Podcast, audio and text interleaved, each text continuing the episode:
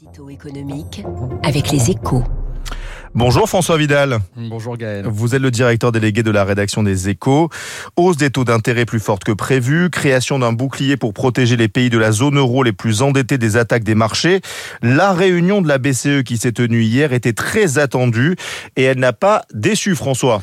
Oui, Christine Lagarde, Christine Lagarde s'est hissée à la hauteur des attentes. Hein. Au moment où la zone euro euh, affronte une accumulation de tempêtes sans précédent, hein. inflation à des niveaux historiques, choc énergétique majeur, risque de récession et pour couronner le tout, un pays cœur, l'Italie, qui bascule à nouveau dans le chaos politique.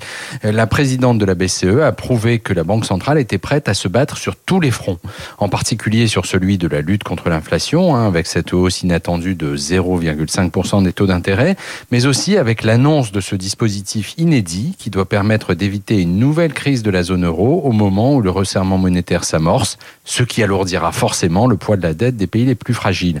Sur le papier, la riposte semble adaptée et proportionnée. Vous avez l'air euh, un peu sceptique quand même.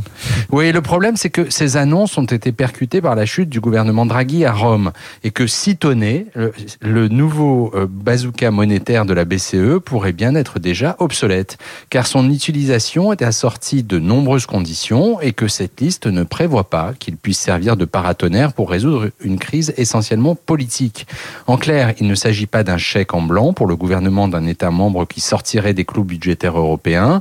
Une exclusion logique de la part du gardien de la zone euro et un message à méditer de l'autre côté des Alpes où les élections qui se profilent à la rentrée pourrait bien porter au pouvoir un parti eurosceptique. En attendant le verdict des urnes, nul doute que les investisseurs chercheront à tester la résolution de la Banque Centrale Européenne.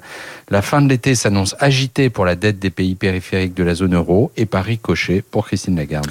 Merci beaucoup François Vidal. Inflation, Italie, la riposte de la BCE, c'est à la une de votre journal Les Échos ce matin. À vos kiosques, à vos tablettes. À 7h15, dans un instant, Eric Cuoche reviendra sur ces décisions de la Banque centrale avec son invité Alain Fabre, directeur associé du groupe Inextinso Finance, le meilleur de l'économie.